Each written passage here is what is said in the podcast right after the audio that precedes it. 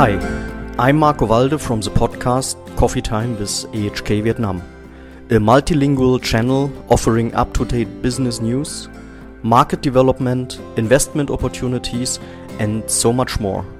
In today's episode, we will talk about Vietnam's M&A activities in a recovering economy.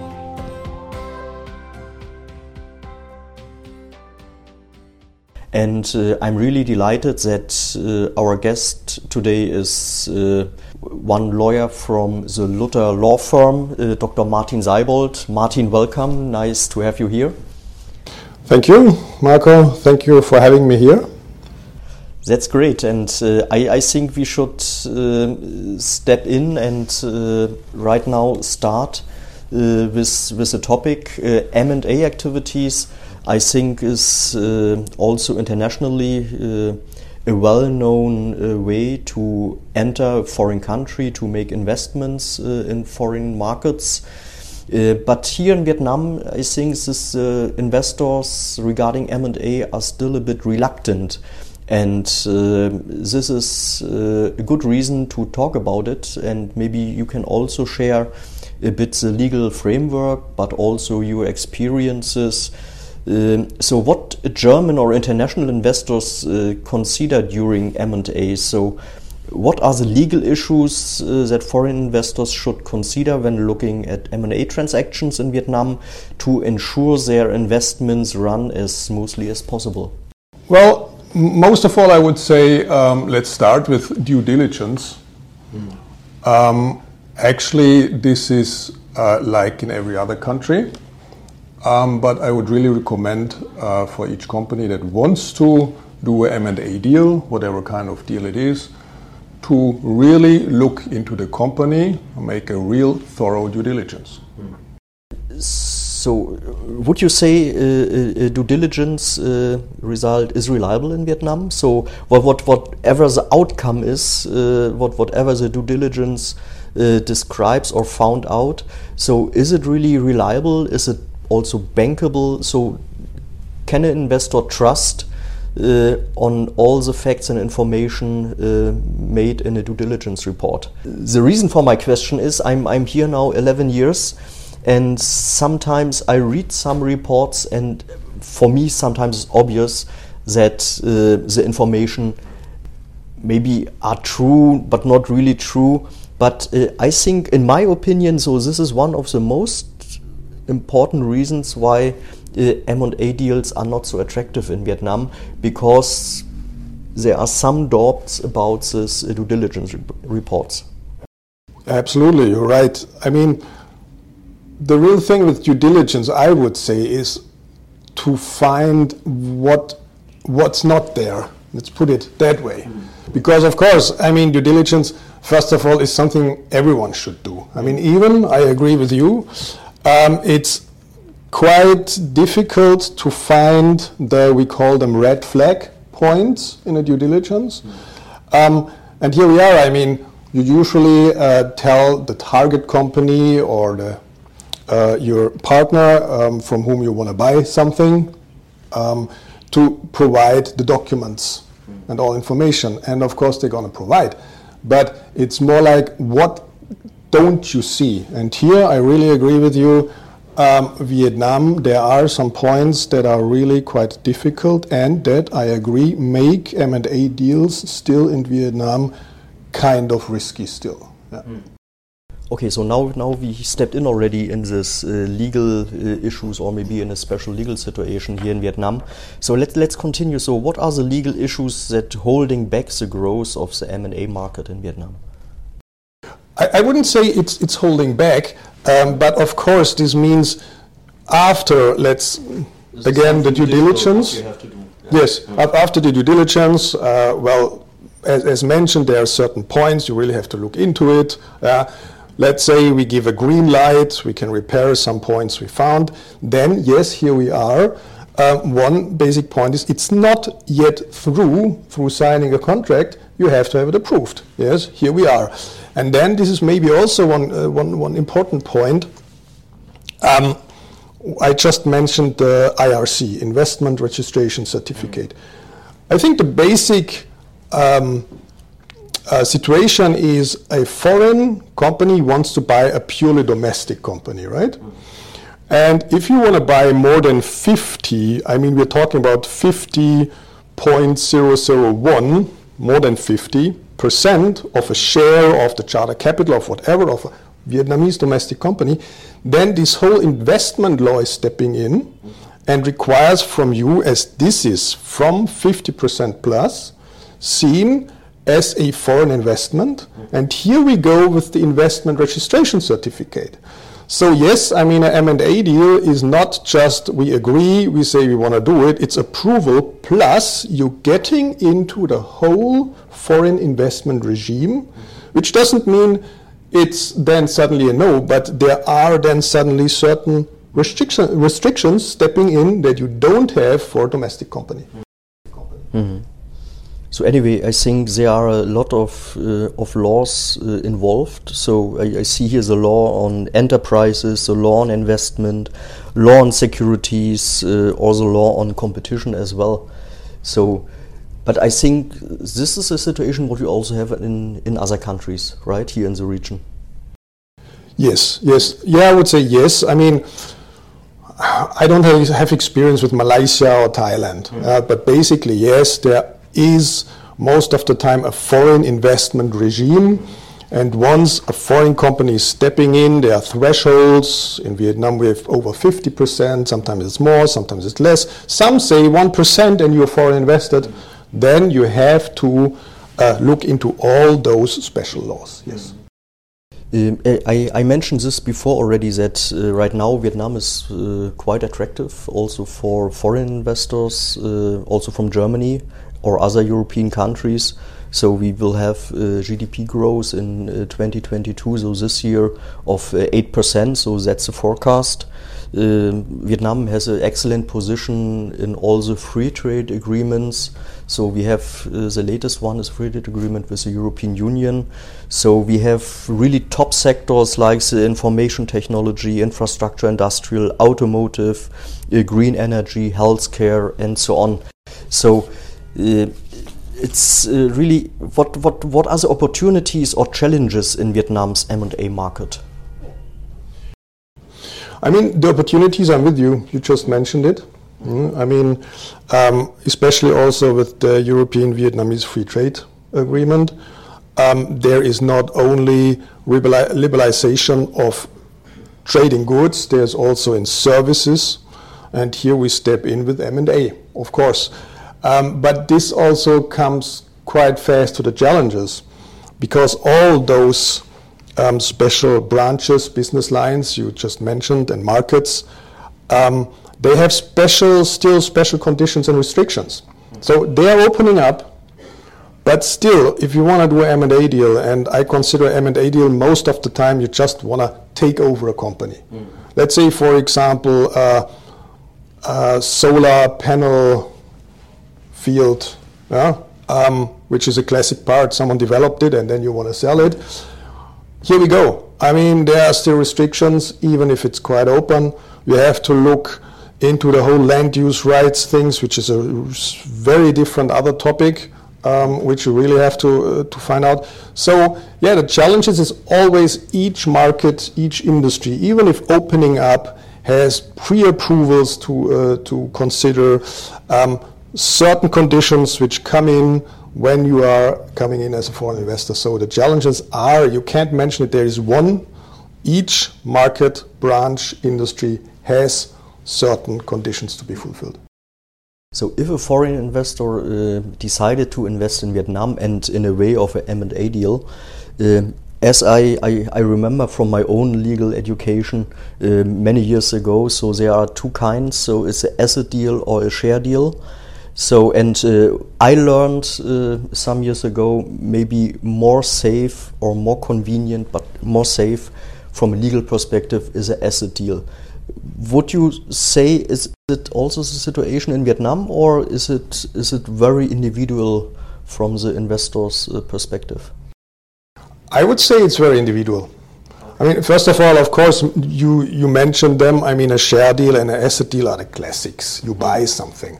But of course, we also have all those kinds of mergers and you can also step in in a partnership, which I doubt is a real share deal. Yeah, so okay, if we leave that out, share deal, asset deal, I would say the easier part actually is a share deal. Why? Because let's compare it with a, a bowl of noodle soup, maybe. Yeah? You just take over the bowl and what's in it. Yeah? An asset deal is you pick out the assets, the parts that you wish to have, the single ones. Yeah? And in, uh, in Germany, we have a, a special a part of asset deal. We call it, if I may say in German, Betriebsübergang. Yeah? You take a part out of it, which is also a bundle of it, but not the shares, meaning just as it is, you take them over. Mm. So I would say if you consider a deal, first of all, check if a share deal can be done. Of course, depending on each specific deal, but look into share deal because, as mentioned, the advantage is you just take it all over. Mm. Yeah? If you find real problematic points and you still want to have it, then of course let's talk about an asset deal. Yeah, but here again, I mean, an asset deal, if, for example, you don't want to have the, the company because of all its debts and tax problems, but you like, for example, all the employees, mm. yeah, here we go. A share deal, you don't have to change anything. You just buy the shares. Asset deal means you have to transfer all the labor contracts to your own company, which can be a real big thing with all the compensations, years of employment, and so on attached to that, just as an example. It's both ways is possible, just it's from a legal point of view completely different. Because one is, for example, um, real estate. Uh, yeah. If possible, if any possible, I mean, you really have to transfer this real estate with an asset transfer. Share deal, actually, it's in the company. But here, of course, I, I, have to mention Vietnam is a bit different because even then you have to check the land use rights because maybe you have to transfer them individually. But still, uh, it's completely different, but can be done. Interesting. I think very important uh, information. Uh, but uh, let's have an outlook uh, also to, to the next future, maybe the next years here. And uh, so, it's our experience that right now Vietnam is uh, benefiting a lot from the free trade agreement, being a part of the ASEAN Economic Community, uh, being a member of the Trans-Pacific Partnership Agreement, and also having this free trade agreement with the European Union. And maybe it would be interesting also from your point of view, how does the EVFTA elevate the prospects of maybe future M&A deals in Vietnam? Uh, yeah, well, I mean, I think there is there's two approaches. One I would call mediate, indirect. Another one is immediate, direct. Um, the indirect is through this liberalization of trade of goods. Um, of course, I think Vietnamese companies doing production or trade will become more interesting and what is the alternative of M&A? It's you do it on your own. You know, you establish your own company. So of course, sometimes or there are cases where it's really much more interesting to just take over a company. Yeah? Then, of course, as already mentioned, there is in the service sector, which is very interesting in service uh, in certain sections uh, uh, sectors. Sorry, you already mentioned it. Um, that it's broadening um, for you the investment possibilities in Vietnam. And here again, yeah, you really ha will have in the future will have more opportunities for M&A deals. Would you also say that in Vietnam, uh, M&A deal comparing with a typical greenfield investment by your own, is it is it a faster market entry, or how how long it takes normally? I mean, M&A deal, if I may say, is kind of you're stepping onto a running train. I mean, okay, it has to stop before, but it's kind of there. Yeah, it, it is faster, um, but can have more problems. Greenfield, of course, I mean, the bigger the project, the longer it takes for investment. I mean, production company, one, two, three years, yeah, it will take. Um, but then, I mean, you do not inherit the problems of this company. Mm. Yeah, I mean, okay, I, I don't want to say you inherit everything, but if you take over a company, you just can't wash them away by stepping in. So it's, it's really ambiguous. And it all's getting back to what I mentioned at the start. It's a due diligence, a thorough, hopefully finding the points. We have to find them first. But then to decide, okay, I step onto this running or existing train, better.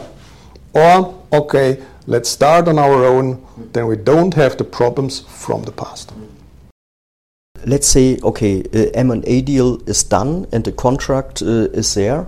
Uh, I'm, I'm, I'm really interested. Uh, what, what, what kind of law is applicable? Are you free to choice? Um, no, you're not.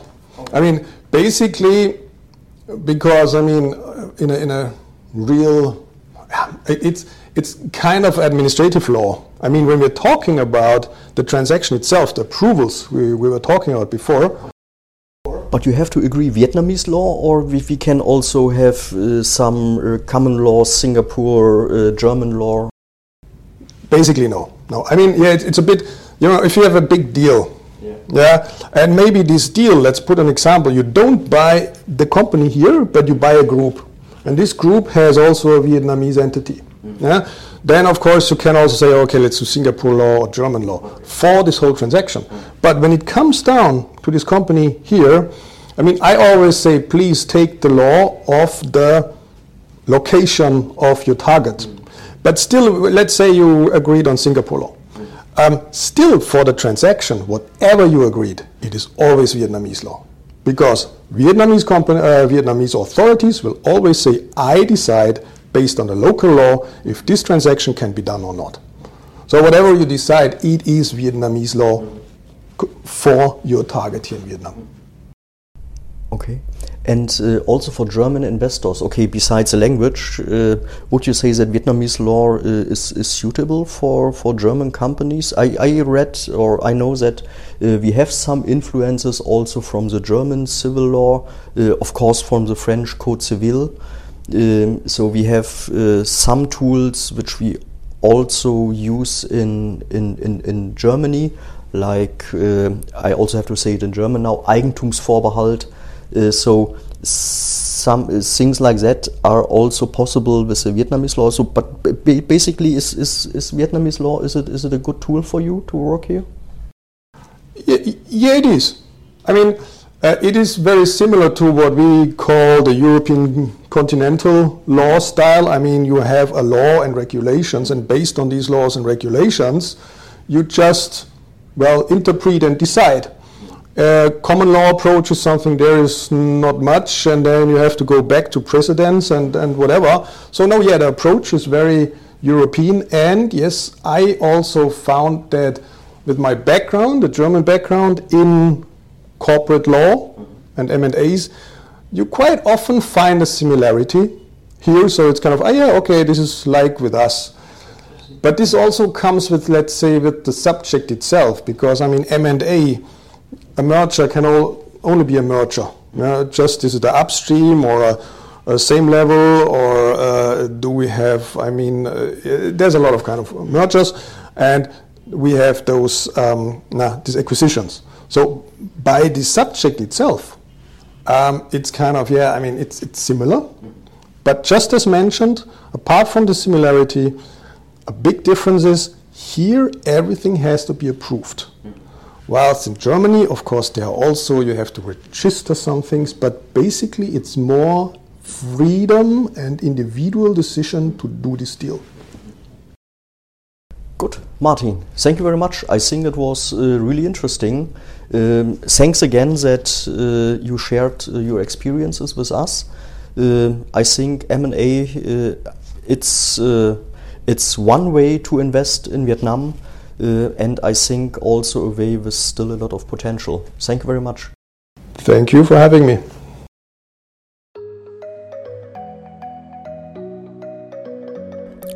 Over the years, Vietnam has emerged as a promising country for many international investors thanks to its strong annual economic growth. While there are still concerns about the investment environment in Vietnam, the Vietnamese mergers and acquisitions M&A market has seen an increasing number of financial and strategic investments, leading to a sharp rise in the total transaction value. Thank you very much for listening to our podcast, Coffee Time with AHK Vietnam. Check us out at vietnam.ahk.de and please don't forget to subscribe to our podcast on Apple Podcasts and Spotify. Thank you.